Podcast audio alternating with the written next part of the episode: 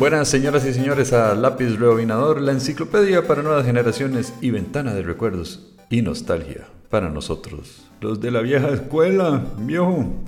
Soy Andrés Blanco Morales y me acompaña el padre perdido de Regan McNeil, André Calderón Enríquez. Hola, hola. ¿Cómo va todo? Todo muy bien. Qué bueno. Hoy tenemos un, un tema muy bonito, muy bonito. Vamos a hablar de la película que cambió el género del terror allá por el año 1973. Pinocho. Exactamente. Pinocho y Gepetto. Vamos a hablar del exorcista. Tan, tan, tan. Pero antes de hablar del exorcista, vamos con nuestro microsegmento Charita, que ya no. Andrei, cuénteme algo que usted extraña de los tiempos de antes, que ya no se hace, aunque puede ser que se haga también y que usted diga, qué bonito que se hiciera de nuevo. Bueno, precisamente sí se hace todavía, pero quiero traer la colación, que es que con mi abuelita nos íbamos de paseo a San José Centro. Ajá. Yo chiquitillo, a yo conocer San José. Entonces me me llevaba a todos los lugares que pues para uno eran desconocidos, como por ejemplo el Mercado Central, Ajá. que hoy poca gente va, o sea, poca gente de, de nuestras generaciones o los hijos de nuestras generaciones, etc. Eh, y era típico que entonces entrábamos al mercado y me regalaba un alboroto. Pero no el alboroto de Diana, sino que el alboroto que eran las palomitas de colores con miel que Ajá. vendían en el... Entonces yo siempre quería ir al mercado a comer el alboroto. Y confites de natilla, y Qué habían bueno. otro montón de, de golosinas y confites que nos daban a los chiquillos. Pero precisamente porque se compraban ahí en el mercado. Entonces, charita que ya no. Sí, de hecho yo me acuerdo que para cuando empezaba la, la temporada de clases, antes de que empezara uno, toda la lista de útiles, uniformes y todo eso era agarrar y pasar todo el día a San José, que ir a la Gloria a comprar los, los, los uniformes, que ir a, a, a- a la Universal ahí en San José Centro a comprar los útiles.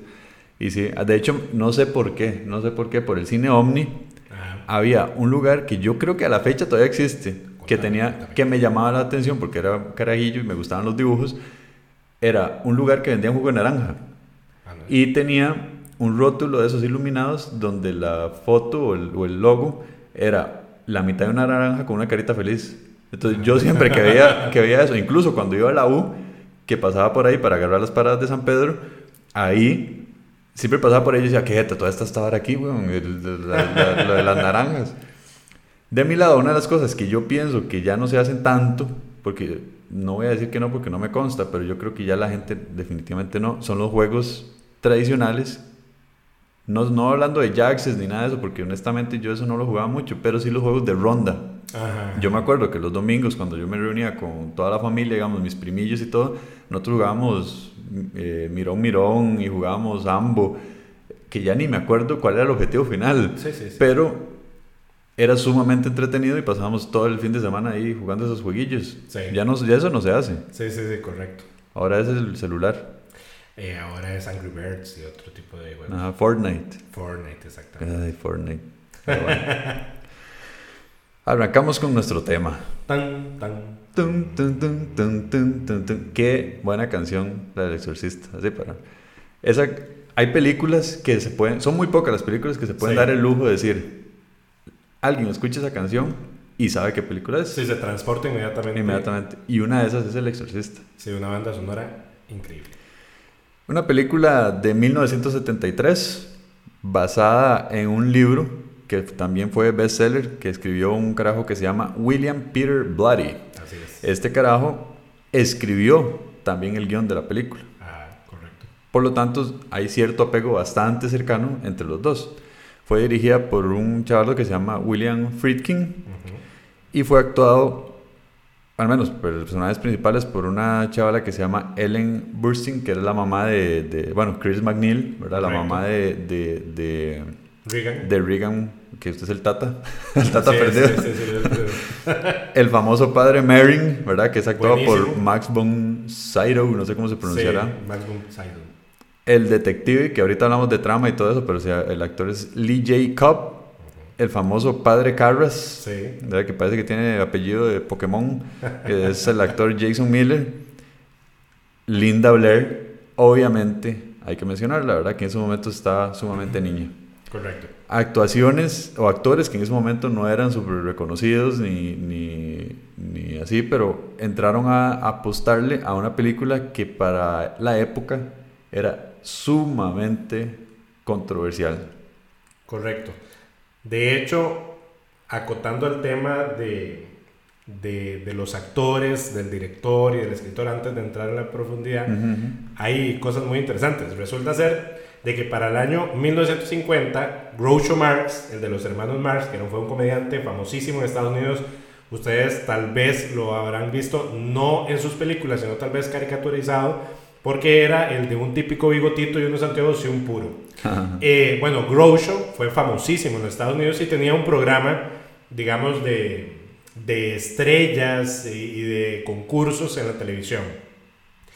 Y precisamente William Peter Blatty participó en uno de esos programas y le pregunta al final del programa, ¿y qué estás eh, pensando? ¿Cuál va a ser tu próximo trabajo? Dice, estoy pensando en escribir una novela. Y ya se podrán imaginar cuál fue la novela. Fue luego El Exorcista. De hecho, él fue supuestamente hasta asesorado por un padre jesuita que, que le dio, pues, De una historia original, por decirlo así, Ajá, de- exacto. de un caso que realmente pasó. no es que la película está basada 100% en un caso real. Es correcto. Pero sí hubo cierta asesoría, si se quiere llamar así, de un sacerdote jesuita ahí para...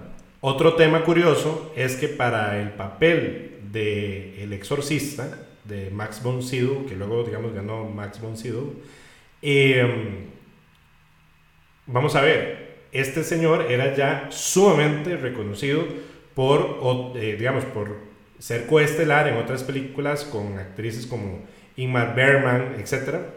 Y le dan el papel donde él tiene el reto de tener que actuar a una persona muchísimo mayor de como era real. Entonces pasaba horas en maquillaje para poder verse como luego se vio Ujú. el padre Mary. Que de hecho se había hecho leña. Correcto. Pero hecho leña. Y otro dato curioso es que Jason Miller, que fue luego el que hizo al padre Carras, Padre Carlos. dentro de la lista de los actores que estuvieron para ver si hacían o no el papel, estuvieron Marlon Brando, Al Pacino, Jack Nicholson y Jim Hammond. Sido curioso. Nada que ver Jack Nicholson, la verdad. Ustedes saben. Bueno, Me lo imagino como el guasón. sí, sí, sí, como personas. entonces, Ahora, si hubieran puesto a Jack Nicholson como el poseído, ahí sí le creo. Sí, es correcto. Luego, otro tema también curioso es que cuando William Peter Blatty anda buscando quién dirige su película, le toca ni más ni menos que la puerta a Stanley Kubrick. Y Stanley Kubrick le dice, pucha, sí, está muy bueno el tema, pero yo quiero tomarme mis licencias para cambiar el guion. Y el hombre dijo, "Ah, ah, ah, no, no, no, no, salado, eh, nadie me toca el guion. Hubiera sido interesante, como hubiera sido una película de Kubrick en relación al exorcista.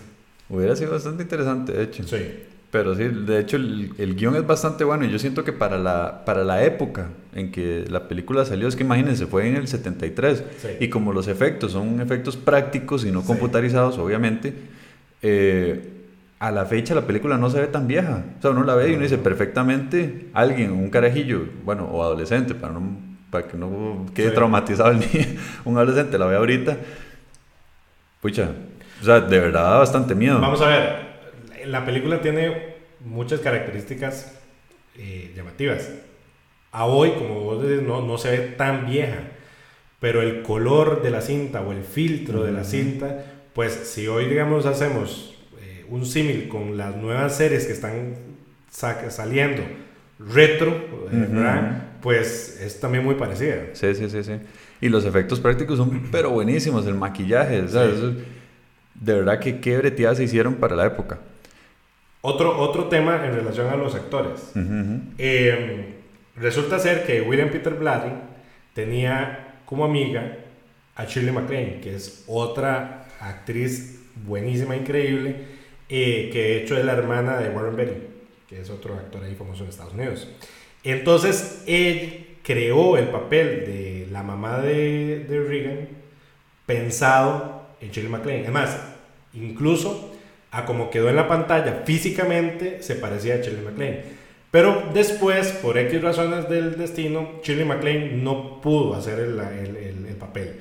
Entonces también tuvo a varias actrices famosas que hicieron fila o que estuvieron pensadas para ver si hacían el papel. Audrey Hepburn, Geraldine Page, Jane Fonda y Debbie Reynolds. Y lo curioso es que Debbie Reynolds dijo, bueno, yo hago el papel, pero siempre y cuando la que haga Regan sea Carrie Fisher. Que era mi hija. usted. Bueno, no era mi hija, era hija de Reynolds. Sí, usted... Yo en ese momento no tenía hijas. ni había nacido. No, ni era muerta tampoco. Bueno, X, el punto es que qué curioso hubiera sido que Regan hubiera sido la princesa Leia. Tú sabes. Puta, eh, hubiera sido eh, una producción tipo Chubaca, el, el exorcista. Cuando está poseído. Sí. sí, sí. Ahora, hay algo que yo rescato rajado de la osadía de este par de señores en atreverse a hacer una película de ese tipo en esta época. Claro. O sea, Pleno 70. ¿quién en los 70s? todo el mundo súper religioso, todo mundo disque súper moral, ¿verdad? En una época donde todo mundo se portaba disque requete bien y todo, ¿verdad? Y sale una película tan exagerada, es que es extremadamente gráfica, ¿verdad? Vemos a la niña dándole la vuelta al cuello, vomitando, o sea, hasta blasfemias, usando símbolos religiosos de manera que uno dice, incluso ahorita, yo lo dudaría en hacer algo de ese tipo por la recepción del público. Y aún así se atrevieron a hacerlo. Y curioso, se atrevieron a hacerlo y la recepción fue buena, porque también uno pudo haber dicho, bueno, no solo se atrevieron y la cagaron, digamos, nadie la vio y, la prohibieron. No, no, no. Parece que la película costó 11 millones de dólares y recaudaron 441 millones de dólares. Claro. O sea, la gente que, que, tal vez se pudo haber sentido ofendida, de igual forma fue a verla y de igual forma dice que la disfrutó y, y, y, fue el culto que se convirtió ahora.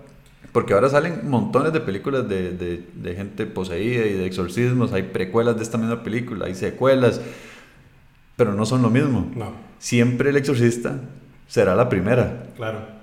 Y que se atrevió a hacerlo de forma tan gráfica y tan explícita, el vocabulario, ver una niña actuando así. Que ya trae una connotación en el inconsciente. Claro, no, no.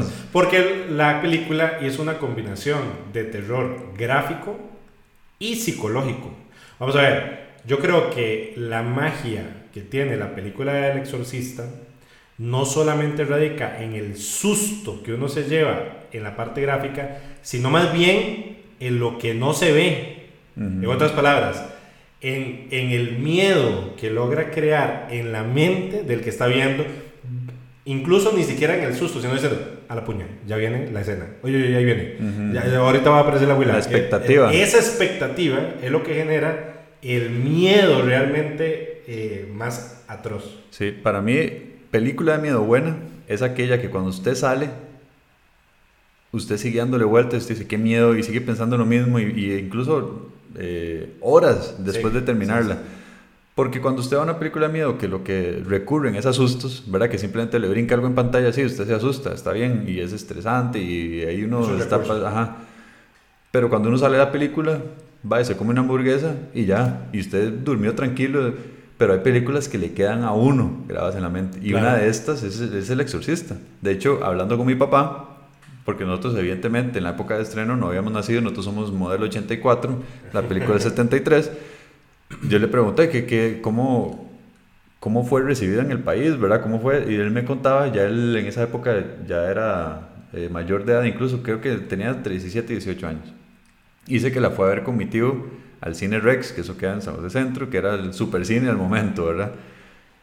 Y dice que el impacto de ver esa película para él fue súper fuerte, porque de hecho dice que, o sea, es que en esa época ver algo tan gráfico como ese tipo, jamás, ¿verdad? Entonces dice que había gente que se desmayaba en el cine, y no solo en Costa Rica, hay reportajes en el mundo donde la gente se vomitaba porque le daba asco, se salía de la sala, gente se desmayaba por el impacto. Dice mi tata que cuando él salió, digo, obviamente andaba a pata, ¿verdad? Tenía que ir a, pasar a, a agarrar el bus Decía, yo me tengo que irme solo. No, no, iba con mi tío. Pero decía que iban cagados, pero cagados del miedo. Y era así como camine rápido. Y eso que da la sensación de que los van siguiendo porque No, hombre, es- esa película de verdad se lleva el crédito total de ser la película de miedo. Bueno, eh, nuevamente, haciéndonos un poquito para atrás, al principio hablamos de que William eh, Blatty crea este libro basado en una historia que le relatan de aparentes hechos reales, obviamente que no tienen eh, tanta relación con la parte gráfica de la película, eso ya pues es novelizado, etcétera, etcétera. Pero realmente sí existió en Estados Unidos un niño que se le hace un exorcismo, eh, donde sí hay la participación de hasta incluso tres sacerdotes. Esto se da en el año 49 y el niño era Roland Hunkler, eh, de entre 2 y 13 años. Lo curioso es de que el registro de la iglesia local indica con detalle, eh, digamos, los procesos que se dieron dentro del ritual del exorcismo e incluso ciertas características físicas que se dieron sobre ese niño. Lo curioso es de que, bueno, primero que nada, que era un niño y no era una niña. Ajá, ajá. Segundo, que sí se da el exorcismo, que aparentemente sí fue avalado por la iglesia, etcétera, etcétera. Eh, pero que la historia de ese chiquito, de Roland Hogler, se pierde. O sea, la trazabilidad de qué pasó con el niño se pierde. Aparentemente Blatty informa de que el muchacho, a propósito, porque fue tan público en su momento el caso, a propósito lo ocultan. Y luego, para que luego no fuera estigmatizado por la sociedad, de que ahí está el niño exorcizado. El poseído. Aparentemente, el poseído llegó incluso a trabajar en la NASA. Entonces, precisamente, el niño, como ya iba a ser todo un profesional que incluso llegó a la NASA, pues se le pierde precisamente el rastro a propósito para que nadie le lo para que estigmatice. no le afecte. Entramos a hablar de la trama. Démosle. Mega resumen, se trata de una niña que vive con su mamá. El papá nunca se sabe nada al respecto, parece que están divorciados, que es un papá irresponsable ahí que no está, simplemente no, no aparece. La niña tenía un juego de Ouija, empieza a, a dizque tener un amigo imaginario que se llamaba, ¿cómo era que se El llamaba? capitán. El capitán. Bueno, ahí lo tengo anotado, pero, pero para irlo anotando. Tiene un capitán Howdy, capitán Howdy. Entonces habla que, que tiene un amigo ahí y poco a poco ese capitán pues resulta ser un demonio que le empieza a poseer y pues tiene obviamente eh, eh, connotaciones negativas en la vida de la niña donde creen que está al principio con problemas psiquiátricos, ¿verdad? Y la llevan a ayudar y al final pues recurren a hacerle un exorcismo, ¿verdad? Ese es el mega resumen. Que de hecho la secuencia es bastante inteligente también. O sea, ¿cómo? Pasan precisamente primero a la parte de investigación médica o Ujú. darle tal vez una, una respuesta racional, incluso llegan doctores a revisarla, etcétera, que si hubieran saltado directamente al tema meramente de explicación parapsicológica, religiosa, tal vez no hubiera tenido también el impacto que luego tiene. O sea, tienen una secuencia muy lógica en la narrativa, digamos, de la historia. Correcto. Pero ese es el mega resumen. Ahora sigamos en detalle, ¿verdad? La película empieza en el norte de Irak, donde se ve que están haciendo una excavación. Y ahorita quiero hablar de detalle porque una cosa es verla la primera vez, ¿verdad? Cuando uno no- lo que estás pendiente de la historia de miedo y otra cosa es cuando la, digamos, esta película, para que sepan, la vi antes de hacer este programa con, ya con el fin de tomar notas y, y tener algo aquí para, para hablar.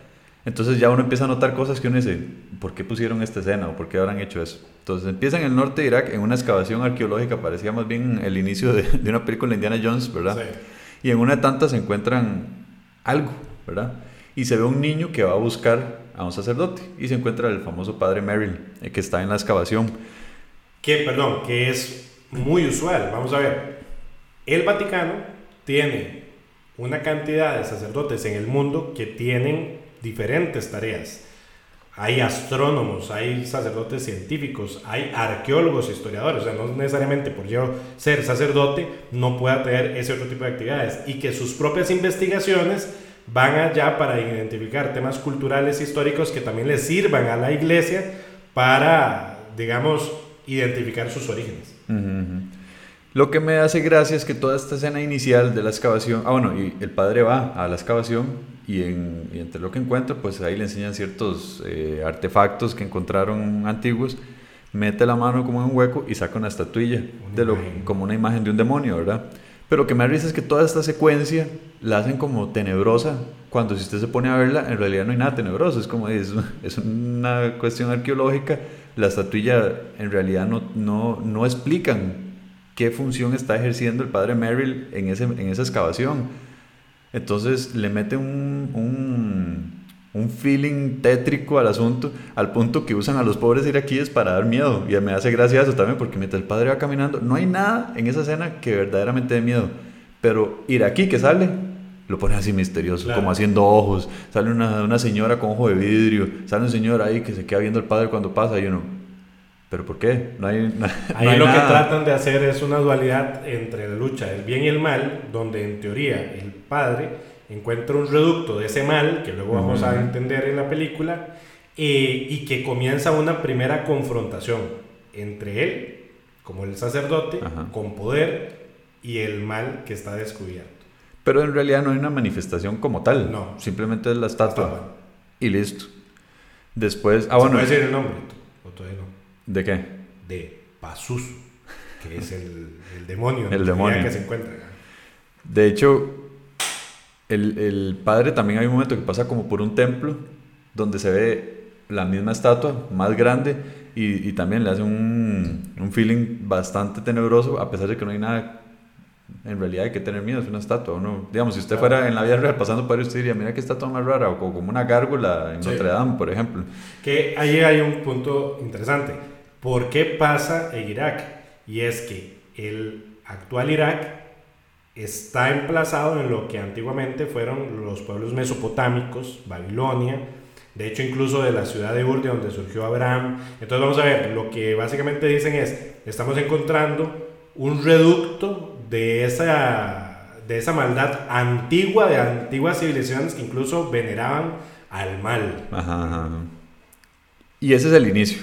Se presenta el padre Merrill, todavía no hay una función específica para él en la historia, nada más sabemos que se encuentra este, este demonio.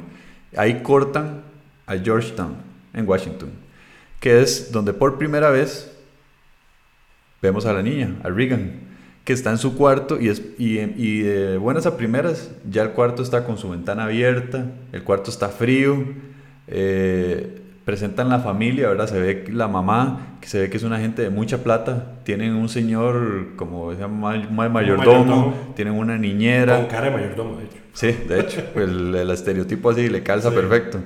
Eh, la mamá es una actriz famosa, ¿verdad? Entonces por eso de ahí justifican el dinero que tiene la, la, niña tiene su propia niñera y alguien que les ayude, o sea, es gente que tiene bastante plata. De ahí se ve donde van a, a un sitio de filmación donde está trabajando la, la, mamá y por ahí se ve pasar al padre eh, Carras. Y es donde pasamos de conocer a la familia al padre, ¿verdad? Eh, por primera vez en esa parte donde sale el padre y, y la grabación es donde empieza a sonar por primera vez la música del exorcista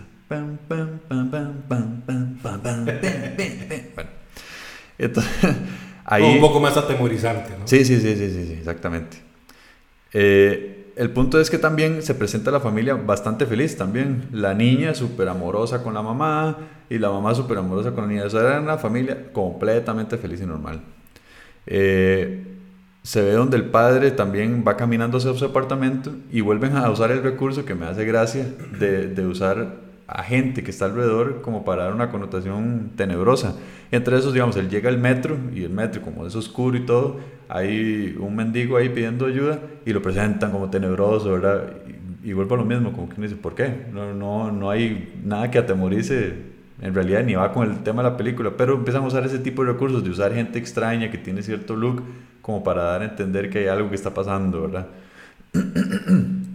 Son simbolismos. Llegamos al apartamento del sacerdote este famoso padre Carras, donde conocemos que fue boxeador, ¿verdad? Por las fotografías que presentan, eh, se ven trofeos de él y es donde conocemos por primera vez a la mamá, que es italiana. O sea, vamos a entender, ya conocemos que el padre Carras también tiene... Descendencia italiana, que es muy normal en este Estados Unidos de los años 70, de inmigrantes, etc. Correcto, vemos a la mamá que está medio enferma, no sé si, si en algún momento dicen claramente la enfermedad, pero sí parece que es como un, como un Alzheimer o alguna demencia, porque después, más adelante lo vemos, la, la interna. pero sí se ve que tiene una enfermedad y habla con él en italiano, ¿verdad? pero sí se ve que está enferma, ¿verdad? Eh, así conocemos por primera vez al padre Carras. Entre lo que se le conoce y se le va viendo a él es que también dentro de su fe es un hombre de duda, ¿verdad? Entonces es más un hombre de ciencia. Él, de hecho, él, él tiene especialización de psicólogo o psiquiatra. Entonces, eh, duda de la fe. Ahí ya conocimos a este personaje que va a ser bastante importante en la historia. Y cortamos de nuevo a la, a la, a la casa de la protagonista, donde vemos una ouija en el sótano. Recordemos que antes, bueno, yo no sé si para la gente, pero antes la ouija era súper común. Sí. Súper común. No, de hecho, Hasbro tiene la, la, patentada la marca, a pesar de que la ouija, pues obviamente es un juego.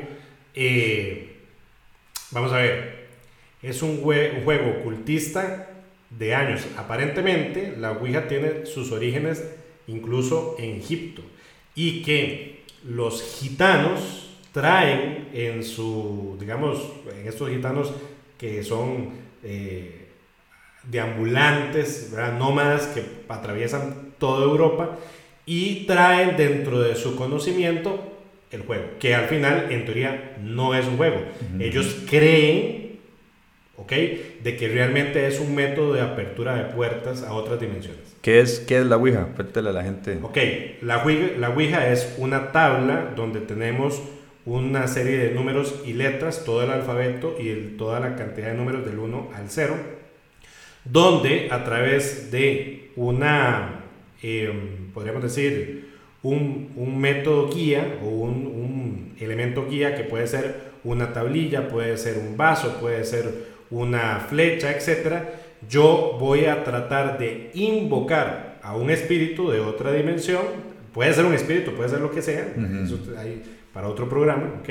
Eh, y el espíritu, gracias a esta tabla, que viene siendo como una puerta de dimensión, ingresa a esta realidad y habla conmigo, ¿ok? ¿Cómo habla? No con palabras, sino movilizando este elemento guía, ¿ok? llevándolo hacia las letras o hacia los números para poder ir identificando lo que este espíritu está hablando. Hay en la misma tabla un elemento de ingreso y otro de salida. Y además también está la palabra sí y la palabra para ayudar al espíritu a poder eh, contestar las preguntas que la otra persona desarrolla. Claro, y en ese momento se mercadeaba como algo sumamente inofensivo, era como un juego, un juego. De, de decir, voy a hacer preguntas tontas, ¿verdad? De hecho, los Como chiquillos... El Miguelito, Miguelito de acá. Ajá, de hecho. Entonces la gente, la gente lo que hacía era hacer de verdad preguntas tontas. Los niños era, ay, me gusta, ¿le gusta tal chavalillo? Sí, decía la vieja. ¿Me gusta tal chavalilla? Sí, tal cosa. ¿Me gusta o, o voy a pasar el examen? O sea, cosas sumamente tontas y sumamente inofensivo. Y es por eso que incluso en la película, cuando se presenta la Ouija y la mamá lo encuentra, no reacciona de ninguna forma mal. Ya en películas más recientes ya la gente, ya la Ouija tiene una connotación diferente. Pero en ese momento era un juego, como decir, gran banco. Aquí hay, aquí hay un tema interesante. Es que entre 1800, sí, digamos, de 1800 a principios de 1900, en la sociedad americana específicamente, y europea, sobre todo de Inglaterra, etc., se generó eh, una tendencia que era el espiritismo. Entonces, había digamos, reuniones privadas de incluso alta sociedad, de hecho se daba más en la alta sociedad, donde se reunían en las casas, comían, etc. Y el centro de, digamos, del juego o de la velada era reunirse para invocar espíritus a través de un medio o a través de la utilización de la Ouija. O sea, era como decir eh, la reunión del día. en vez de reunirse a ver una película, se reunían a tratar con espíritus a través de la Ouija. Entonces era algo muy común. Sí, yo me acuerdo que la vendían en la Universal. Yo nunca tuve una, pero siempre, yo no sabía ni de qué trataba ni nada, pero me llamaba mucha atención la caja porque yo decía, ¿por qué tiene un abecedario? ¿Por qué se ve como una lupa, un triángulo en forma con lupa? Que era la guía. Era la guía. Yo decía, ¿de qué tratará ese juego? En realidad no trataba nada, pero me llamaba mucho la atención que fuera tan común. Ahora no se consigue en ningún lado. Correcto. Y menos en Costa Rica. Vamos a ver, con el tema, con el tema de la Ouija como tal, Em, hay que hacer una, una connotación, que es que incluso los psiquiatras han hecho estudios en relación a la utilización de la Ouija. ¿Por qué? Porque aquí entramos ya a la frontera de que hay que creer y no dejar de creer. O sea, hay que tener respeto de ciertos temas. En este caso, pues nosotros no somos nadie para decir si funciona o no funciona. Lo curioso es de que hay múltiples casos, incluso estudios, donde se dice que pasa algo, no en todas las, en todas las facetas. Entonces puede ser de que ni siquiera sea el tema del juego como tal, sino que pueda ser más bien relacionado a la persona que lo juega y que atraiga o que tenga, digamos, cierta sensibilidad o susceptibilidad para eso y que por eso se den cosas en algunas personas y otras no. El tema es de que hay psiquiatras que incluso han hecho estudios. Y aquí traigo un tema simplemente anecdótico. Resulta ser de que hubo en Estados Unidos un estudio científico sobre la utilización de la Ouija. Y ellos decían que, ok, si realmente es o sirve para abrir un portal, pero no necesariamente para un tema psicológico, sino más bien para ampliar la mente. Entonces, ¿qué hicieron? Tenían a otro científico durmiendo en un cuarto a la par. ¿Ok? Bueno, pues resulta ser que el resultado del, del, del, experimento fue que sí lograron conectar, pero no con un espíritu de un muerto, sino con el científico que estaba dormido al lado. Entonces, cuando narran eh, la experiencia con el científico, el científico dice, no, pero eso es lo que yo estaba soñando. En otras palabras, no se sabe cómo, pero lograron hacer una comunicación eh, con esta persona que estaba soñando. Punto. Simplemente lo dejo como un tema anecdótico.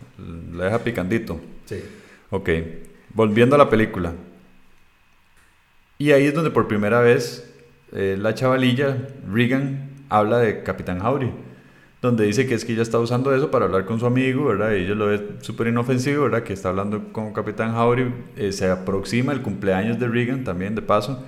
Eh, y, hablan de que quieren ir a conocer Washington porque como es actriz están apenas ahí llegando y es temporal la situación. Eh, ahí es donde se habla también de, del papá que no está presente y se, entonces donde uno ya concluye, ok, es divorciada, por eso es que no está por acá. Y vuelven a cortar al bar, donde se ve el sacerdote tomando ahí con otro sacerdote y hablando justamente de las cuestiones de fe. Es donde se ve, donde él dice, es que yo siento que no estoy apto para mi puesto porque yo en realidad estoy lleno de dudas y no sé qué. Habla que él es psiquiatra, ¿verdad? Y explícitamente dice que ya perdió su fe. Entonces ya es donde uno dice, pucha, ya este carajo va, va para afuera de la iglesia, ¿verdad?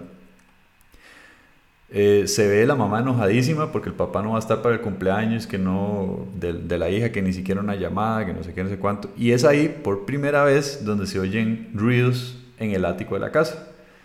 Entonces la mamá ay seguro hay ratas entonces habla con el mayordomo para que para que elimine las ratas. Y sube a investigar y ahí recurren a lo que hablamos ahora, ¿verdad? De sustos. En realidad no, no pasa nada extraño. De hecho, se, se, se encuentra el, al mayordomo limpiando, ¿verdad?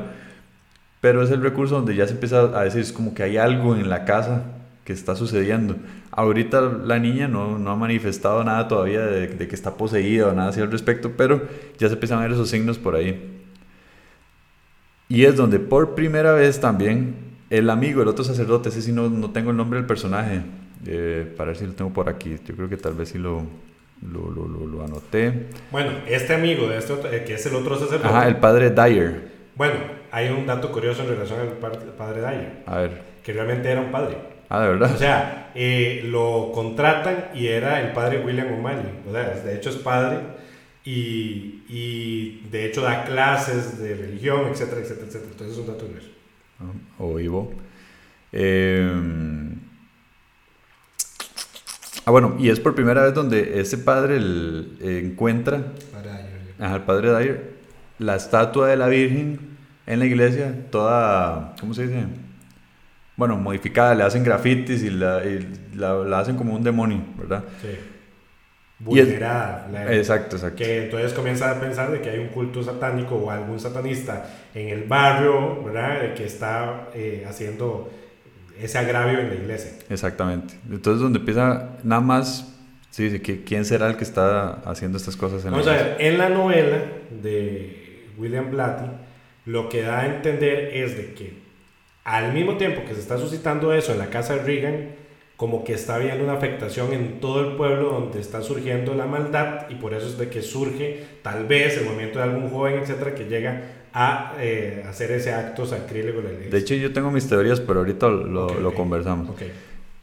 Entonces se ve ese daño. Y también se ve una toma donde ya la mamá del sacerdote Carras está en el psiquiátrico. O bueno, parece un psiquiátrico, en realidad no lo dicen, pero cuando uno llega y le, y le muestran quiénes más son pacientes, se ven otras señoras como enfermos mentales exacto, o ancianos por eso, etc. Exacto, por eso yo pienso que tal vez lo que tenía que decir era como un, Alzheimer. Sí. Una demencia senil. Ajá, algo así. Entonces se ve la, la señora en cama, ¿verdad? Y ahí le empieza a echar la culpa al sacerdote de, estar ahí. Entonces él también, hay una relación medio afectiva. Ajá, afectiva complicada porque el sacerdote quiere mucho a la mamá, pero tiene en su mente que es por culpa de él que ella está mal. Comienza a luchar consigo mismo, con su propio demonio.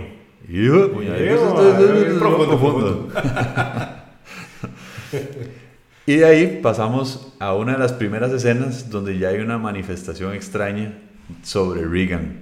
Y es que en la casa hay una fiesta, ¿verdad? Cacahuates. ¿Por qué? Porque se manifiesta. Está bien. Esto bueno, se lo acepto. Se lo acepto. Entonces, hay una fiesta. Y está el padre este, se me olvidó atrás el nombre. El Dyer. Dyer, sí. Está el padre Dyer tocando piano y todo el mundo contento, ¿verdad? Y cantando y todo eso. Y un momento a otro, llega la niña a la sala y nada más se le queda viendo y le dice al padre, vas a morir allá arriba. Y se echa una mía en media sala. y se orina. Y se orina en la sala. Y la gente se queda así como, ¿qué le pasa a esta abuela? La mamá de hecho se asusta. Y es vacilón porque el No, pero no le dice al padre que va a morir. El padre sí está ahí, pero es a un director o a un compañero de, de, la producción Ah, cierto, cierto. Que aparentemente es el que le gusta a la mamá. Ajá, ajá. Y no, y sí le dice que va a morir. Sí, sí, sí, Le dice, vas a morir ahí arriba. Así es como le dice. Y me, lo que iba a decir es que es vacilona la reacción de la mamá. Porque la mamá, normalmente uno pensaría, un carajillo llega y amenaza de muerte a una persona y en media sala es como para regañarlo. Pero la mamá nunca, en toda la película, reacciona de forma mala contra la niña. Siempre, siempre la apoya. Entonces más bien reacciona preocupada. Entonces la agarra, se la lleva para arriba, la baña y es como, ¿qué te está pasando? ¿verdad? ¿Por qué dijiste eso? Pero súper pasiva, no se enoja por, por, lo que dice. Bueno, y ahí hago un corte curioso. Ok, ya volvemos. Resulta, para que vean, y ahí arranca, de hecho, la leyenda urbana relacionada con la película del exorcista y una posible maldición por haber estado jugando con fuerzas demoníacas, etc. Y es que durante la producción de la película mueren nueve personas en la vida real. Y lo más curioso es que a ese chavalo que le dice Regan, te vas a morir, realmente tiempo después sí muere. Es el, el actor Jack McGowran, me imagino, no sé si lo estoy pronunciando bien, que hace el actor de Burke Dennings, que muere en la película, ¿ok? Pero que realmente después fallece por complicaciones derivadas de una epidemia de gripe, en Londres. Tempito después en la misma producción. ¡Eh, ¡Qué miedo! Y a partir de ahí, ya la mamá empieza a tomar acciones y obviamente lleva a la chiquita al doctor para ver qué le está pasando y le mandan pastillas para que sí, controlarle ahí cualquier problema psicológico, etc. Y es donde por primera vez vemos la cama moverse sola. Entonces, cuando digo moverse, no es como más adelante en la película, que es una hora exagerada, pero si empieza a temblar la cama, la mamá la ve y dice que, que es esta carajada, ¿verdad? Y ahora sí, de verdad hay algo raro. Y la, la señora está súper asustada. De ahí hay una toma también importante, a, pesar de que pudieron haber seguido contando algo relacionado a la posesión de la chiquita, cortan. Es que es lo que, lo que es peculiar de esta película, digamos, en películas recientes de exorcismos y posesiones, todo gira alrededor de la persona que está poseída y súper exagerada. Ahí mueven la cama un poquito y ya. Eso fue todo, cortan y pasan a lo que... Dan como un, dan como un dulce al miedo, le están dando como un regalito de suave porque viene algo mejor. Ajá. Y, y también pasan a, a, la vista del padre eh, Carras. Carras, no sé por qué veo Parras, de verdad me, me quedó el Pokémon, el padre Carras, y eh, y él está soñando, no sé si, es, si la intención es dar a entender que está al mismo tiempo, donde él está caminando como por la ciudad, ¿verdad? Ve a la mamá. Ve a la mamá saliendo del metro, Metro. ajá, y se le queda viendo y que le, le empieza a decir, ayúdame, ayúdame, pero Como que se se, le leen los labios, en realidad no se escucha. Y un ah, bueno, y entre esas escenas, de un momento a otro sale la cara de un demonio, pero eso que sale como, como mensaje subliminal, Un como mensaje un segundo. subliminal, es un segundo que se ve la cara del demonio y se quita. El padre va corriendo, ¿verdad? La mamá baja al metro y se le cae una medalla que ella tenía en su casa ahí, eh, valiosa, no sé qué, y termina el sueño. Y eso es todo, pero es como para demostrar que el madre también está teniendo Un- un- una lucha interna, un Ajá, terror, con esa exacto. duda, ese... Y que de verdad le está afectando mucho lo que está pasando con la mamá, ¿verdad? Eh, después de ahí, la película se mueve al hospital, ya donde la- les- le quieren hacer un TAC, ¿verdad? Para analizarle qué es lo que está sucediendo en el cerebro, porque esa es la teoría. De hecho, hay una escena eh, bastante buena para la época porque se ve donde le inyectan en el cuello, ¿verdad? Y se ve súper real, se ve súper real donde le meten la un líquido de, aguja. tra- de contraste para Ajá. poder hacer los exámenes. Pero se ve increíble, o sea, se ve como si de verdad lo hicieran. Sí, y en sí. esa época es como, ahí, man. Sí, sí, sí. Muy, muy bueno. Y es donde empieza. El por- fenómeno comienza increchendo. Pucha, y así en otro idioma y todo. Sí. Empieza. Y es donde por primera vez se ve la carajilla diciendo malas palabras. Les empieza a madrear al doctor, le escupe en la cara, se vuelve Con violenta. otro- con otra voz. No, no, es todavía otra voz. Ella todavía habla con su propia voz en ese momento. Donde la tratan de inyectar, pero ya se empieza a ver como, "Oye, ma, ¿qué le está pasando a esta carajilla, verdad? Y la mamá, pasiva, ¿verdad? Ay, no, no, no, no diga eso, ¿verdad? Sí, sí, sí. Pero sí preocupada. no diga eh, la palabra con P. Exactamente. Así le dijo, justamente. Después, mientras están haciendo lo del TAC, el, el doctor tiene la hipótesis de que es una lesión cerebral, ¿verdad? Y la mamá dice que no, y, y es donde ya la mamá empieza a decir, no, es que es algo sobrenatural, porque la cama se movió, yo la vi, eso no, no tiene sentido, ¿verdad? Y no Eh, era una cama de rodines. y no era cama de rodines.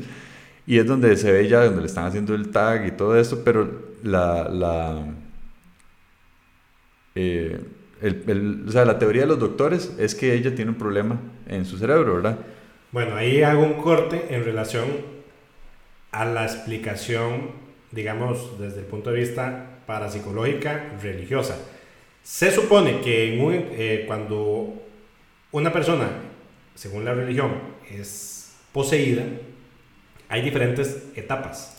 Y esta etapa, que es la que estamos viendo en el, en el hospital, es la etapa de la infectación. O sea, en otras palabras, ahí el espíritu o el demonio o lo que sea apenas está entrando en el cuerpo de la niña y está tratando de hacer espacio para poder hacerse con la mente de la niña. Y ahí viene también algo que dice la iglesia, que ha sido polémica y de hecho se ven luego en la película de Emily Rose de también de un caso parecido, Ajá, ajá. donde, donde la iglesia no le gusta, vamos a ver, después de descartado todo el tema científico, ¿verdad? Si ya se, la iglesia determina que en teoría es posesión, de que se le den narcóticos o algún tipo de droga, porque eso lo que hace es que, en teoría, para ellos, hace que el cerebro o la conciencia disminuya. Y entra más y bien. entra más bien más fuerte exactamente el demonio, porque más bien debería de ser una lucha interna. Entonces, eso es lo que se ve exactamente en esta parte del hospital. Ujú. Entonces, cuando tienen el resultado del TAC, les dice el doctor, "Di, qué raro, que no hay nada raro. Con Todo- unas máquinas viejísimas, Sí, y sí, todo sí. buenísimo. Y dice, todo está bien, no hay, no hay nada malo en esta niña.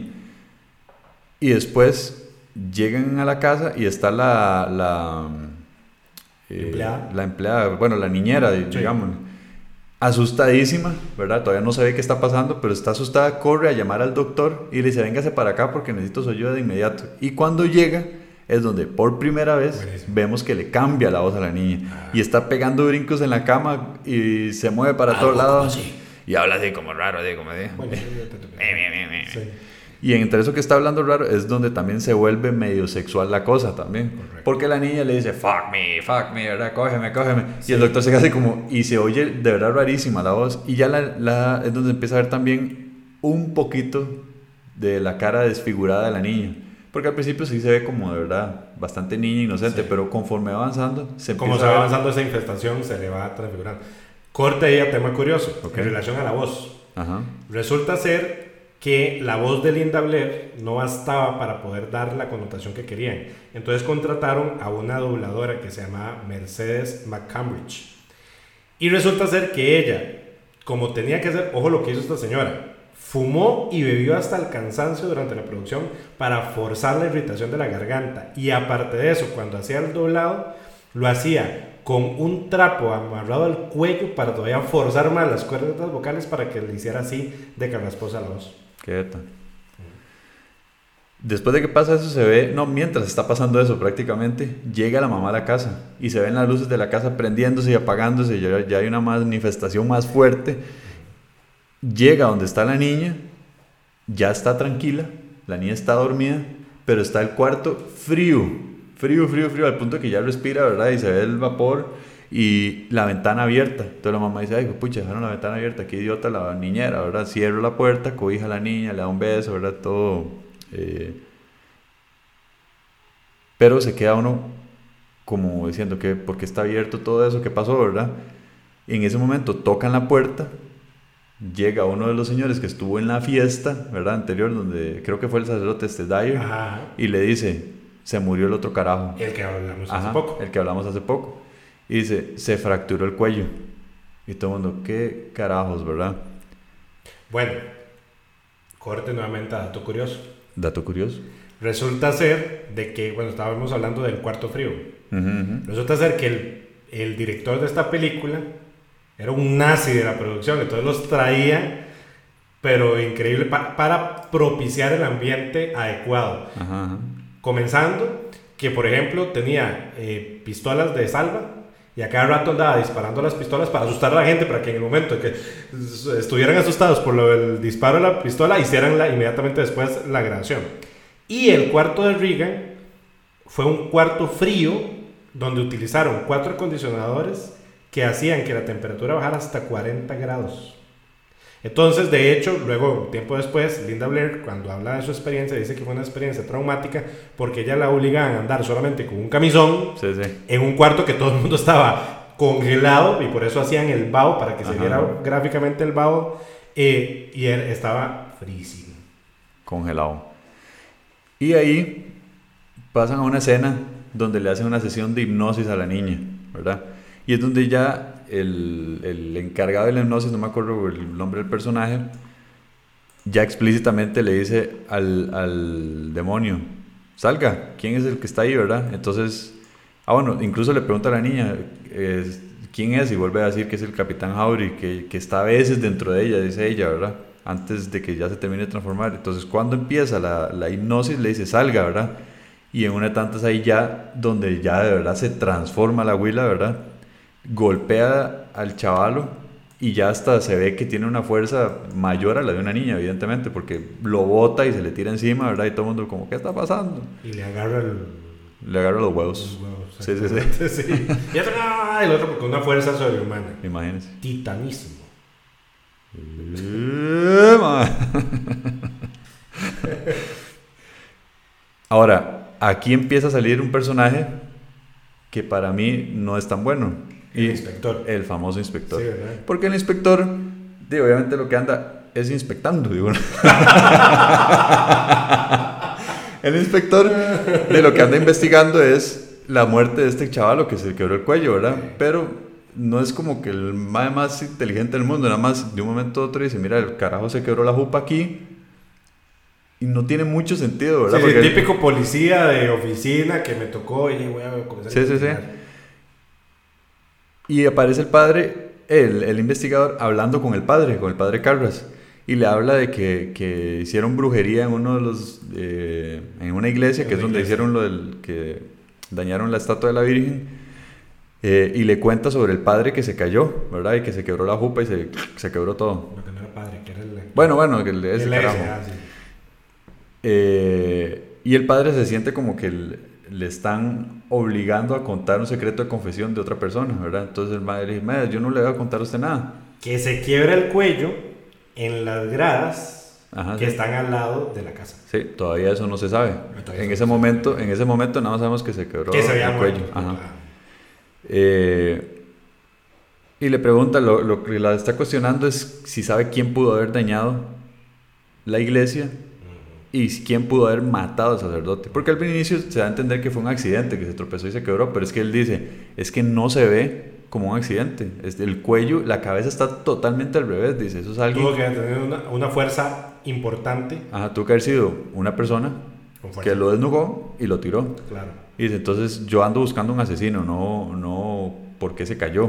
Y ahí ya se, da, se hace la insinuación de que le habla a este padre porque es amigo y porque era boxeador.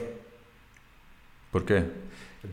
Es una buena hipótesis. De que porque al principio comienza a contactar con el padre Carlos, Ah, porque ya, ya. puede hacer de que sea un sospechoso por ser boxeador en su, en su juventud y tenga la fuerza suficiente para desnucar al otro. No sé. Bueno, Es una, sí, ¿no? podría ser. Y ya, y ahí se desentiende el investigador, pero sí se ve que el padre Carlos como que no quiere colaborar con el inspector por alguna razón, porque dice es que derechos de confesión, no tengo nada que decirle, en realidad no sabemos nada, ¿verdad? Le dice. Y ahí pasamos a otra toma, donde ya está la niña en un hospital psiquiátrico, ya la tienen amarrada, ya se empieza a ver la cara de la niña llena de, de, de rasguñazos, ¿verdad? Eh, todavía los mismos doctores dicen que no saben qué tiene.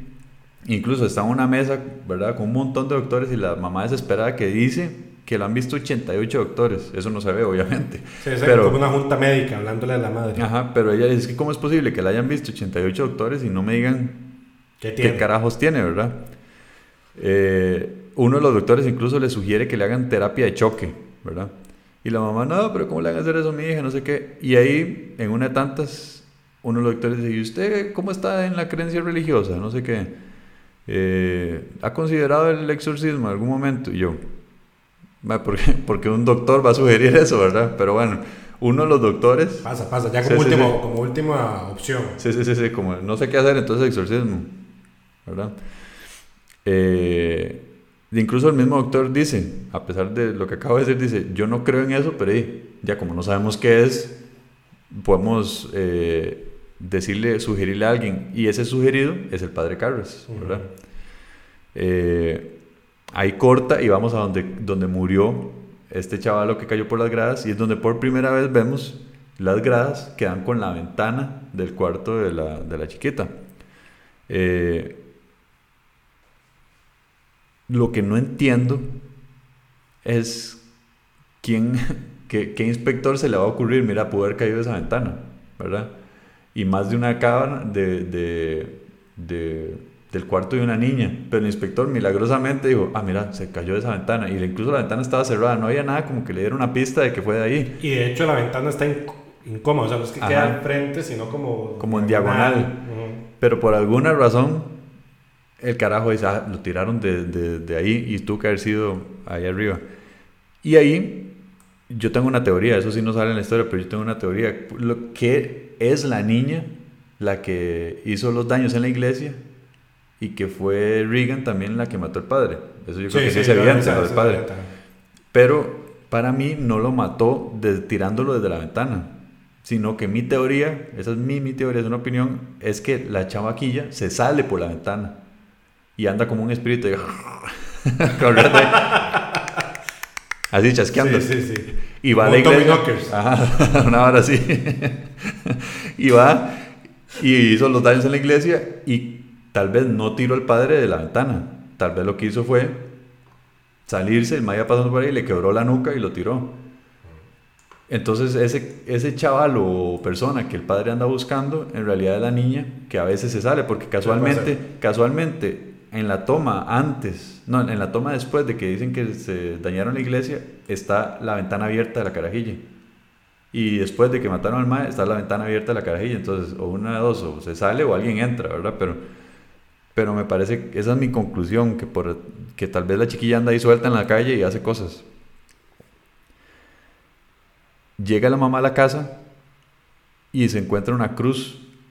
Y la mamá en algún momento ella dice que ella no es religiosa, que ellos no son en realidad creyentes de nada. Y entonces la mamá desesperada empieza como, eh, quién trajo esa cruz a la casa, ¿verdad? Y empieza a cuestionar al, mayordomo y a, la, niñera porque no, no sabe de dónde salió. Eh, para ver qué más. Llega el investigador a la casa, que esa es la parte que para mí no tiene sentido. O sea, ¿por qué, por qué un investigador, incluso el investigador se lo dice así claramente, dice, es que el, ese señor estuvo en su casa y estuvo con su hija, solo y, para, y como dándole a entender a la mamá, yo creo que su hija fue, obviamente no se lo dice explícitamente, pero, o sea, uno en la vida real, que va a estar un investigador sospechando de una niña de 12 años que lo tiró por una ventana que no está directa a las escaleras, está en diagonal? Esa parte para mí no tiene mucho sentido. Y el, y el investigador ahí como cuestionando a la mamá, no sé, no, no, no encaja como con la historia. Por eso el personaje del, del, de este investigador no, no me like. Pero bueno, el punto es que ya ahí hay una cierta presión del investigador con la familia, ¿verdad? De que hay algo ahí alrededor. La mamá sí sabe algo, de hecho, después lo dice. Ahí no es la escena donde en teoría el inspector encuentra como... Vamos a ver, no es cierto que ve algo de cerámica en la cocina cuando está hablando con la, con la mamá, o eso es después. No estoy seguro. O, fue un detalle que no es la estatuilla de Pazuzu. Ah, ¿será eso? Sí, yo creo que sí. Bueno, vamos a tener que verla. Vamos a tener que verla otra vez. Ay, no, mejor no. Pero bueno, ya ahí llega un momento donde se empieza a escuchar cosas en el cuarto, llega la mamá corriendo, ¿verdad? Y es donde ve por primera vez cosas que vuelan por el cuarto. Entonces se libros y el armario, ¿verdad? Y, y, la, y es una escena de las más fuertes de la película, que es el demonio violando a la hija donde ella con la cruz con un crucifijo comienza a masturbarse. Sí, a tonto. Esa escena yo no... Y sangre. Y luego agarra la cara de la mamá y se la pone precisamente en su pelvis y se llena de sangre la doña. Ajá. Que de hecho, aquí viene otro dato curioso. dato curioso del exorcista. Resulta ser de que es precisamente con algo relacionado con esa escena que contratan a Linda Blair. Porque resulta que tienen a varios niños para poder hacer de la escena y le preguntan a la, el, director, le pregunta a Linda Blair, que era una niña, ¿no? Dice, eh, tratando de explicarle la escena de masturbación y le dice, ¿usted sabe lo que es masturbarse? Y dice, claro que sí, yo lo hago, usted no. Así le dijo, y en relación a esa respuesta es que le contratan. Pues y hay otro tema en relación a eso.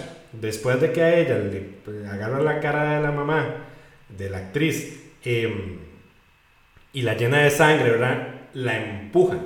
La doña cae y pega un grito, ¿verdad? Pues, ah, resulta ser que eso pasó en la vida real. Resulta que el, el director, nuevamente, que estaba medio sádico, ¿verdad? Quería dar la impresión de que la niña tenía mucha fuerza para poder lanzar a la, doña. Resulta ser que le ponen un arnés a la doña, la suspenden para que la tire. Y resulta ser que en la escena, en la vida real, se le revienta el arnés y el semillazo que se pega es, de verdad. es real y le lesionó de hecho la espalda. Y entonces el grito que, que se oye de la doña es real. Es real. Oiga usted. De hecho, en esa escena, además de golpearla, le, tira, le trata de tirar el armario. El armario también lo mueve ahí. Y es donde por primera vez también le da vuelta a la cabeza. Que es una escena clásica del exorcista, ¿verdad? le da la vuelta a la cabeza, queda al revés y habla ya ahora sí 100% demoníaco, ya se oye una voz como de hombre más bien. Que para hacer ese efecto, vamos a ver, de hecho los, los, los productores le decían que era como muy excesivo, de hecho consideraban que era como ridículo el tema de que le girara la, la, sí, de hecho no tiene mucho cabeza, pero bueno, al final ellos quisieron ponerlo y utilizaron una muñeca de látex que era controlada de hecho a distancia. Sí, sí, sí, eso sí es una muñeca. Y a partir de ahí, la mamá ya golpeada, ya no sabe qué hacer, nadie le está ayudando, la carajilla en el cuarto ahí hablando como un carajo y, no haciendo nada al respecto, ya está desesperada y ahora sí, va a buscar al padre Carras. Desesperada, le dice que ocupa ayuda con alguien, todavía no le dice que es con la hija, y le dice que ocupa un exorcismo y el padre la vuelve a ver, ¿verdad? Como diciendo, ¿qué le pasa a esta vieja? O sea, esa vara, incluso el madre le dice... Y él ni cree. Sí, él no cree, dice que él es psiquiatra, que más bien, que sí, que él quiere ir a verla, pero para ayudarle con pastillas o con algo, ¿verdad? Exacto, exacto. Y incluso le dice, la iglesia lleva siglos, dice, sin hacer exorcismos. ¿Qué está hablando usted de exorcismos? Eso ya no, ajá. ni siquiera existe, ¿verdad? Y además que se, se necesitan evidencia y permisos de la iglesia. Y no sé qué. Entonces le dice, bueno, lléveme a la casa para verla, ¿verdad? Y cuando llegan ya la carajilla está, pero hecha mier, ¿verdad? Pero ahí sí ya, ya se ve, ya la cara súper rasgada, se ve toda pálida, ya los ojos con diferente color, se ve como hinchada, ¿verdad? Ya sí de verdad está re mal. La tienen amarrada. Eh, entra el, padre y la Will le dice que se presenta como, como, como un demonio, ¿verdad?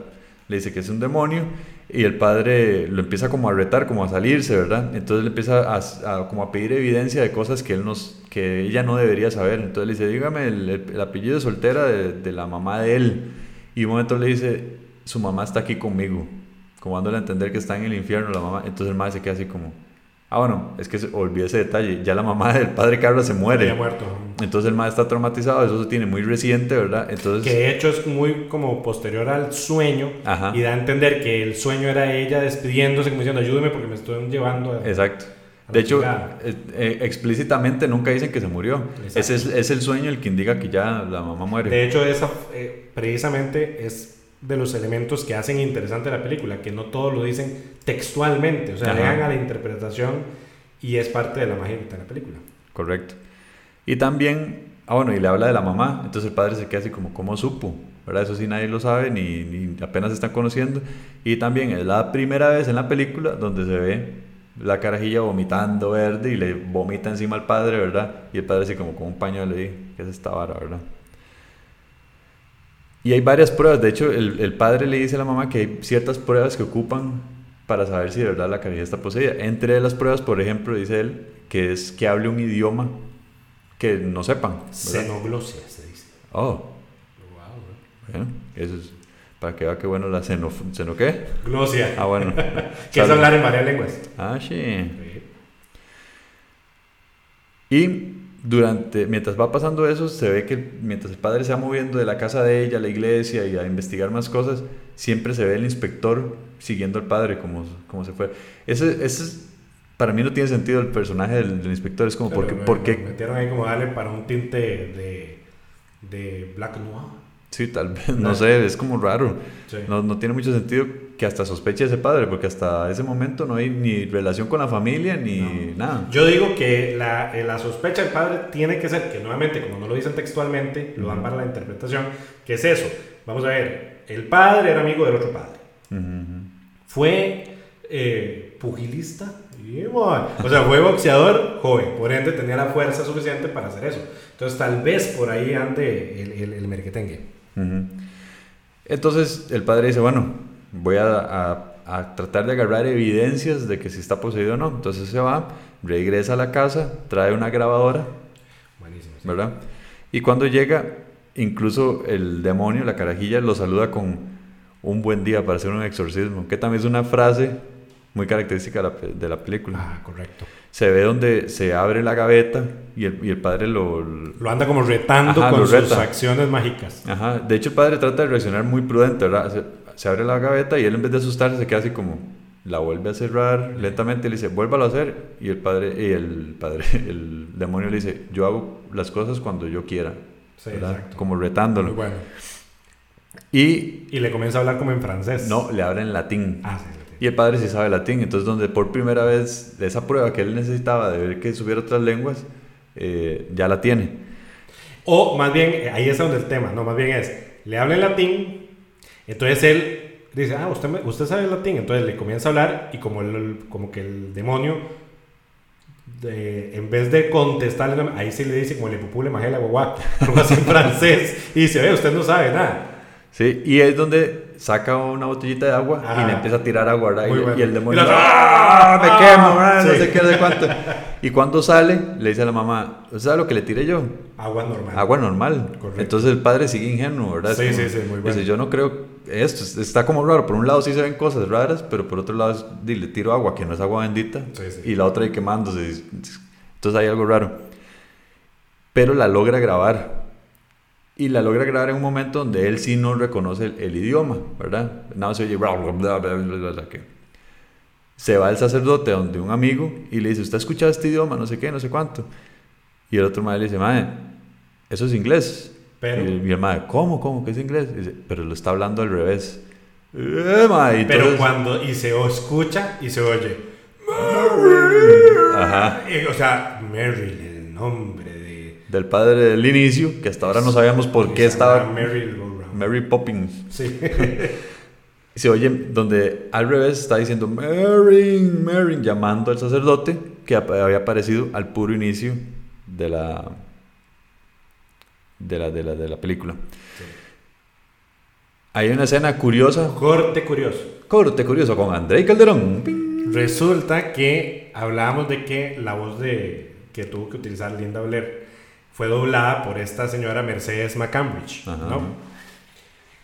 Que no so- que bueno, que obviamente llevó las cuerdas vocales al límite para poder dar esa rugosidad de la voz, pero además utilizaron eh, una interconexión entre rugidos de león y todo para poder dar eso que, que de hecho se oye tenebroso cuando Sí, uno sí, lo sí. escucha. Dato curioso, tiempo después de la filmación de la película, el hijo de la actriz, o sea, de, de la dobladora de Mercedes McCambridge, se suicidó después de haber asesinado a toda su familia en el año 1987. Tan, tan, tan. Ese fue el dato curioso por André Calderón. Pling. Muchas gracias. Ok, bonito dato curioso, muy bonito. Ahí viene una escena curiosa nada más donde, donde la niñera llama al sacerdote, el padre Carlos, un toque. Y le dice, madre, véngase aquí, emergencia. Y entran al cuarto, sigue el cuarto congelado, ¿verdad? Pero congelado. Y le levantan la blusa a la niña y en, la, en el estómago, en la panza, le salen las letras Help Me, que es la niña pidiendo ayuda. Una dermografía. Aprendiendo con Andrés.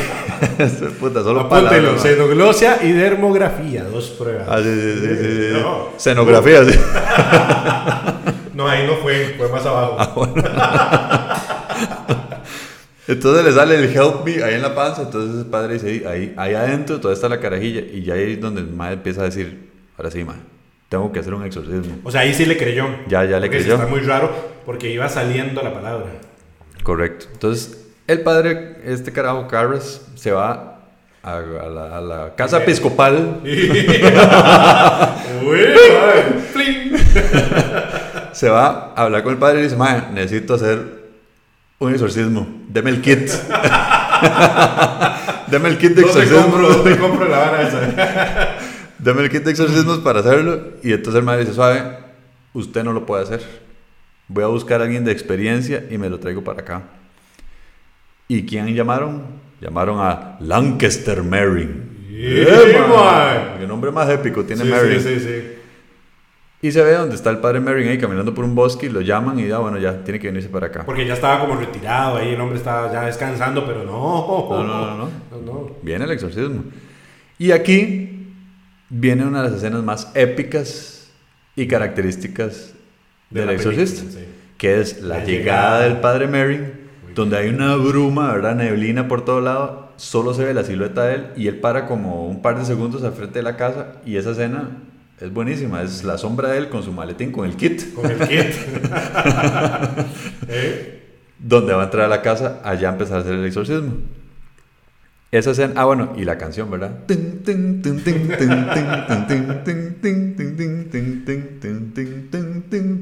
Ah, bueno, gracias, porque si no me para yo sigo. Sí, yo yo.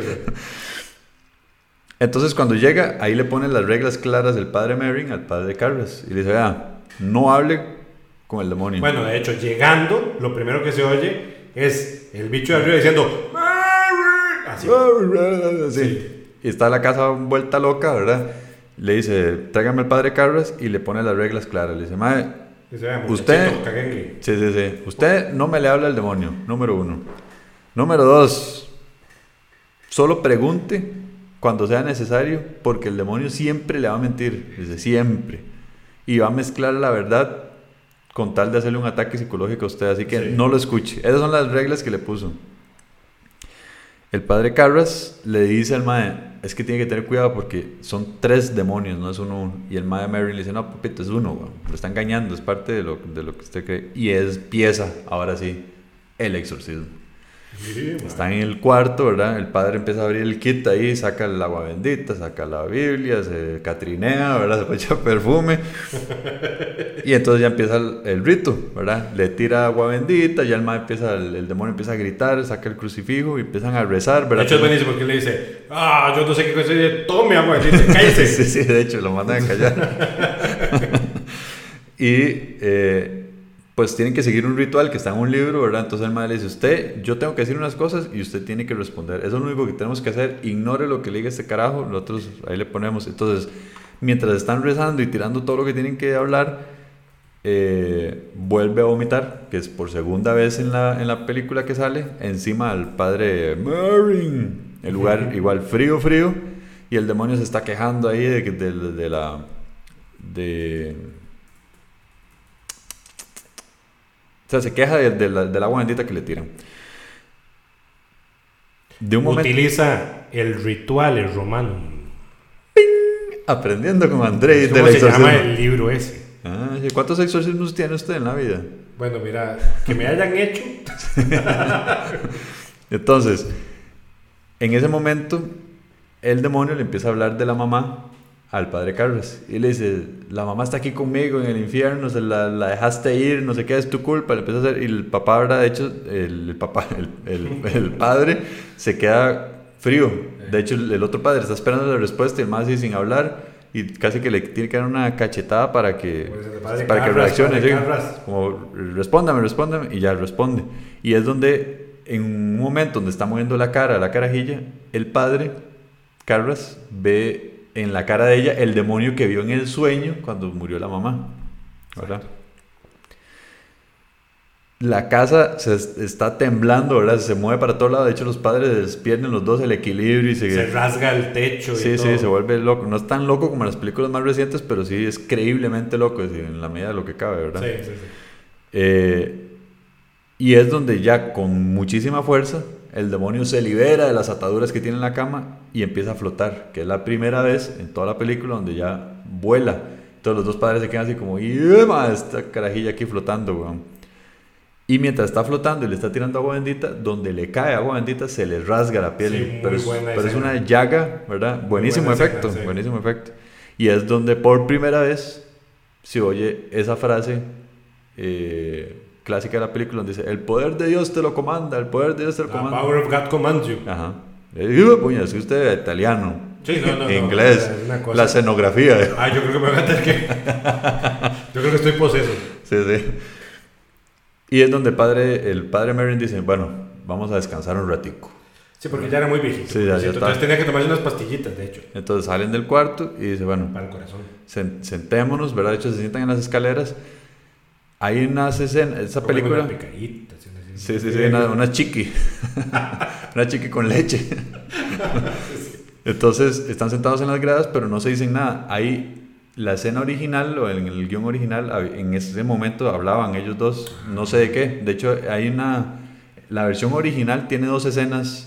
Quitadas. Esa, ajá, que quitaron. Esa, que es cuando hablan, que no sé de qué hablarán. Y la escena que no sale en la película original, que es la carajilla subiendo las gradas. Spiderwalk. Spiderwalk, exactamente. Esa salió en la versión reeditada que sacaron Sí. que en los 2000. De hecho, eh, dato curioso. Mm, Dato curioso con Resulta que la quitaron porque en la original, o sea, cuando la hicieron el efecto en 1973, tuvieron que contratar a una contorsionista para poder hacer la, la escena. Pero tenía unos arneses, o sea, se veían los hilos donde la Mm. echaron. Entonces fue hasta en la reedición donde ya lograron borrar con tecnología los hilos que la pusieron. Aprendiendo con Andrei. Muchas gracias. Entonces, se van a descansar. El padre Merrin está hecho pistola, como dice Andrei, ocupaba unas pastillas para el corazón. Entonces se va al baño a tomarse las pastillas. Y hasta donde entendemos eran del corazón. Pues, Bueno. haber sido otra cosa. sí, sí, puede haber sido Viagra. Pudo haber sido, sí, claro.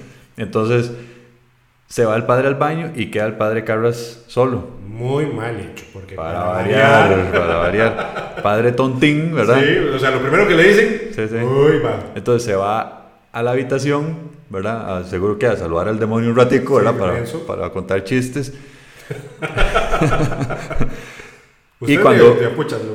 Y apenas, no, ya ni a puta centro. Y más con ese frío, sin suéter. Sí. Apenas entra al cuarto, en vez de ver al demonio, a quien ve es a la mamá sentada en la cama, ¿verdad? Ya, pero es algo muy rápido. Después eh, se pone el padre de verdad a limpiar a la niña, ¿verdad? Se, ve- se ve que tiene buenas intenciones. ¿verdad? Entonces empieza como a curar de las llagas y todo eso, el demonio.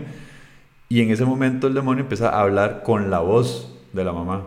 Y le empieza a reclamar que porque la dejó sola, que es culpa de él, no sé qué. Y entonces ya ahí le empieza a afectar psicológicamente al, al, al padre Carras.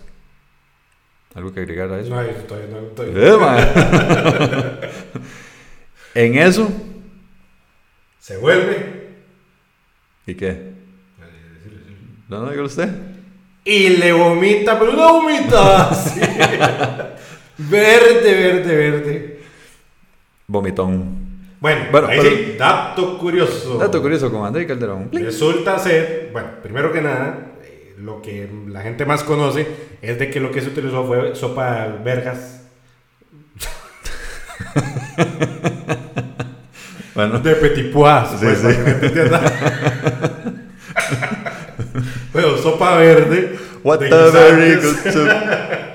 para hacer el vómito. Pero lo que la gente poco sabe es de que el actor del padre Carlos no sabía que le iba a pasar eso. Entonces, el gesto Sorpresa. de asco es de verdad.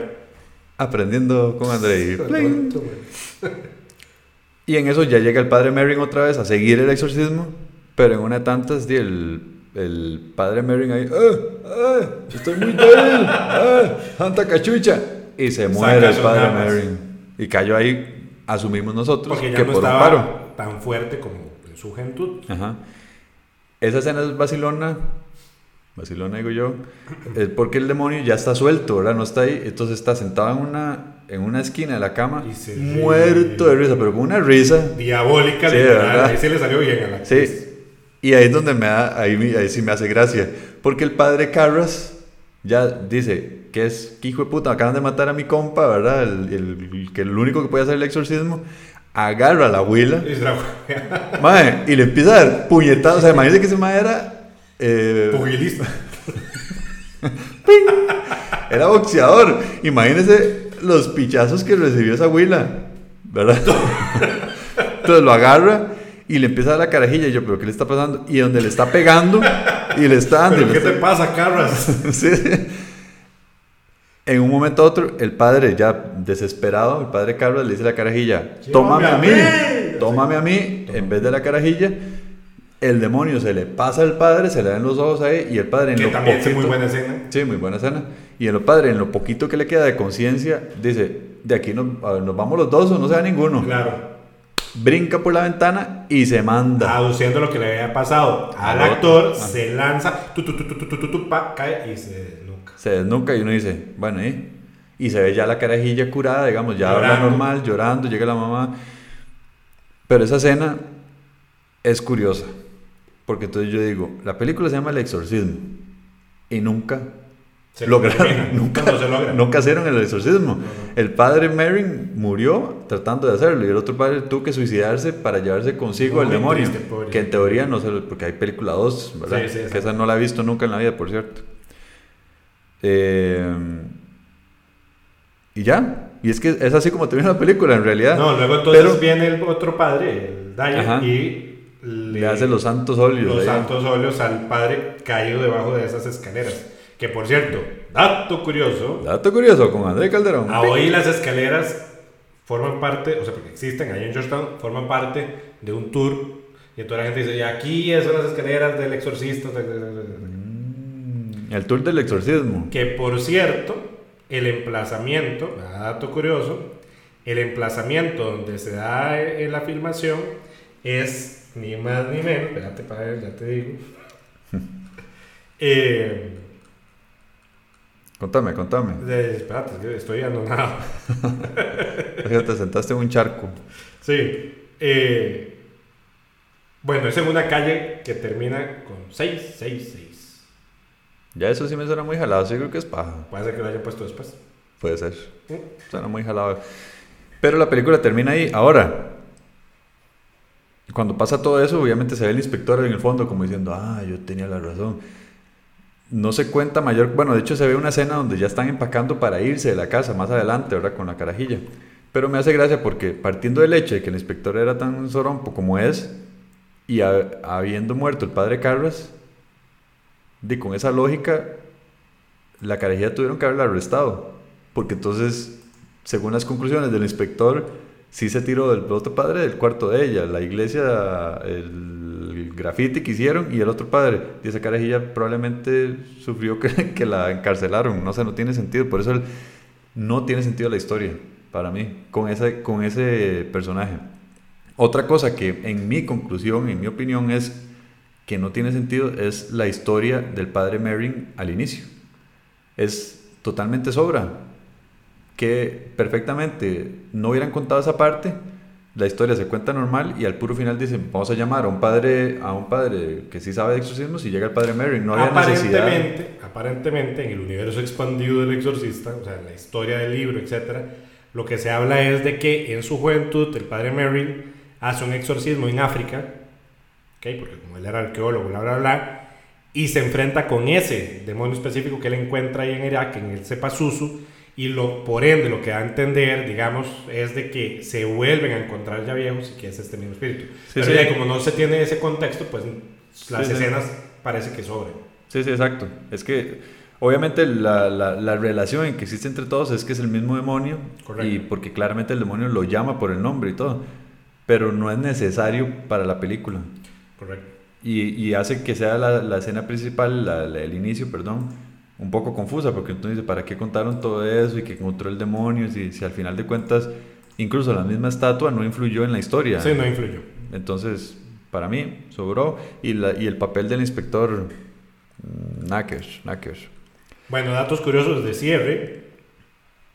Eh, aparentemente, personas afines a círculos satánicos presionaron durante la producción de la película para que no se diera, porque Satanás podría entrar en ira al verse ridiculizado por una mala posesión demoníaca. O sea, presionaron de que como se habían hecho mal lo del exorcismo, entonces de que Satanás tal vez se pondría mal. Eso por un lado. Luego, aparentemente la duración estaba, eh, duró 224 días cuando se tenía previsto de que se iba a dar solamente en 85 días, o sea, duró más de la cuenta por todo lo que pasó, porque comenzaron a desarrollarse una serie de accidentes en el plató. Incluso hubo un incendio, dentro del plató, que eso llevó a que llamaran a un padre verdadero a hacer un exorcismo dentro del plató, porque tenían miedo de que se desarrollara. Al final, ¿Y eso es cierto? ¿Es leyendo no, no, es cierto, es cierto. El padre al final no hizo el exorcismo, pero hicieron como un tipo de oración conjunta ahí como para calmar las, los ánimos porque ya todo el mundo pues andaba con miedo, porque se había muerto gente, incluso uno de los fulanos de producción, de esos nueve que había hablado que había muerto, muere exactamente en el set del cuarto de Regan, solo. Yeah, man. Es capaz que se murió de miedo. Pero bueno. Aprendiendo con Andrei. Ahora, em, yo tengo otros datos curiosos. diga, diga. Esta película ganó dos Oscars. Ah, muy interesante. Ganó Oscar por mejor guion y por mejor sonido, claramente. Claro. Pero tuvo nominaciones al Oscar, un montón. Tuvo para mejor película, imagínense.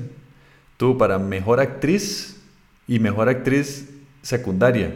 O sea, las dos, la mamá y la, carajilla, estuvieron nominadas.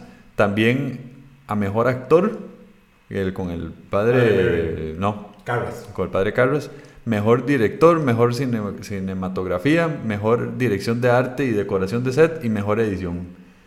O sea, para una película de terror, en estos, o sea, ¿hace cuánto nos sale una película de terror con nominaciones al Oscar? Eso, si más bien son malísimas, ¿verdad? Entonces es bastante curioso. Ahora, eso fue para los Oscars, pero para los Globos de Oro sí ganó mejor película de drama y sí ganó mejor actriz secundaria Linda Blair. Ajá. Y ganaron mejor, eh, eh, ¿cómo se llamaban? Screenplay y también mejor director. Y tuvieron nominación para mejor eh, actriz nueva, para Linda Blair, y mejor actriz de drama, pero esa sí no lo ganó tampoco en los Globos de Oro. y mejor actor de soporte para el padre Mary. Bueno, parte de lo de, de la leyenda negra que está relacionada con el exorcista es debido a todo lo que se ha devenido después de la, de la producción. Por ejemplo, en el caso de Linda Blair, después de la película, ella quedó encasillada y no pudo volver a prosperar en películas. Eh, digamos, más bien lo que fue su éxito fue su acabose, su final de carrera de producción. Tanto así de que quedó más bien ligada a películas de, que llaman de categoría B, ¿verdad? O tipo B. Y luego, tiempo después, y me acuerdo perfectamente porque nosotros la vimos, eh, carajillos también, tuvo que hacer la película de Reposeída con Leslie Nielsen, que ah, era una versión cómica, ¿verdad? Sí, sí, eh, sí, Para ella misma quitarse el estereotipo y, y, decir, pucha, dejen ya de asociarme a la condenada película del exorcista. Ella también se ligó a las drogas y fue cocainómana, etcétera, etcétera, y pues de ahí no volvió a repuntar. Me acuerdo que también existían leyendas urbanas que decían que, que ella de verdad vivió traumatizada, y, pero ya eso eran cuentos de... Eran cuentos, exactamente. Sí, sí, sí. Y también me acuerdo que esa película yo ya la vi bastante... Ya como a los... Es más, la vimos juntos porque estábamos... No sé si fue en la casa de Maggie o... Fue en la casa de Maggie, fue en secundario. Ajá. Hicimos maratón. Maratón del exorcista. Sí, de hecho, vamos a ver. Eh, a hoy hay gente que no ha visto nunca el exorcista, ya adulta, o sea, y que le siguen teniendo un miedo por lo que les han contado, o que han visto un poco y les da miedo porque piensan, también gente muy religiosa, que literalmente abre puertas o lo que sea. Em, por ejemplo, en el caso de la actriz que hace la mamá de Reagan, Ellen Burstyn, eh, se negó a pronunciar la frase, creo en el diablo, que tenía que decir en el, en el libreto. Y ella decía, es que a pesar de que sea ficticia, mejor por si aquello, por si mejor no lo digo. muy curioso, muy curioso. Estas y otras películas más estaremos discutiendo en Lápiz Rebobinador. Eh, no, recomendada la película, de verdad. Si no la han visto, de verdad que a pesar de ser una película tan vieja, se mantiene fresca. Digamos, eh, los efectos especiales no se ven chafa o malos. Eh, algunas partes sí, pero es que en realidad es, es, pionera en su, en, su, en su género. Y existen ya muchísimas películas de exorcismos y posesiones y son rajadamente exageradas. Estas, a pesar de que tiene tomas muy chocantes y todo, no son tan exageradas en cuanto a cosas sobrenaturales, son más como movimientos y cosas que se mueven por allá y que sonidos. Es como más aterrizadilla. Obviamente me imagino que por limitantes tecnológicas de la época, pero eso mismo ayudó a que se mantuviera un poco más aterrizada. Eh, espero que les haya gustado. bueno, precisamente decirles de que el objetivo de, de esta sesión era más bien... Espiritista. sí, era precisamente hablar de películas que nos hubieran causado realmente miedo o una impresión. Y iba a ser una serie de películas de las cuales íbamos a hablar, pero obviamente por tiempo más bien eh, simplemente nos centramos en una sola. Así que vendrán nuevos capítulos. Vendrán nuevos capítulos. Si les gusta nuestro programa, eh, compártanlo. Pueden seguirnos en redes sociales, en Instagram y en Facebook. Aparecemos como Candanga Studios. Y si nos buscan. Ah, no, perdón, en Twitter y en Facebook. Salimos como Candanga Studios. En Instagram salimos como fm.candanga. Y pueden visitar también nuestra página que es candanga.fm. Eh, compártanlo si les gusta, déjenos sus comentarios, de verdad nos gustaría saber qué, qué piensan ustedes de la, de la película. Y nos vemos en la próxima. Hasta luego.